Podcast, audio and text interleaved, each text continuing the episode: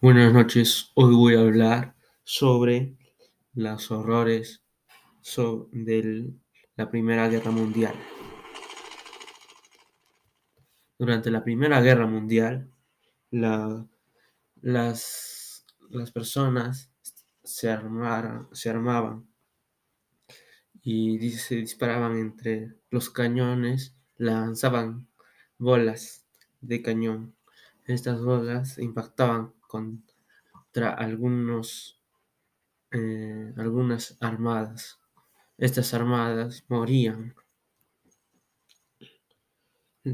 Las personas que estaban durante esta guerra mundial no dormían. O bueno, la mayoría no podía dormir, tenían que estar siempre atentos, porque no podían dejar que los enemigos pasaran sus fronteras y había mucho herido, algunos morían en batalla. Fue algo lamentable. Todo por por todo por querer ser patriota,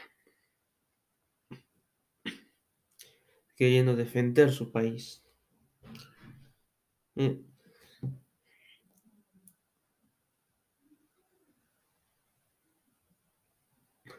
Muchos querían volver a sus casas y volver a estar con sus familias. Tuvieron, sufrieron varias consecuencias muy graves. Algunos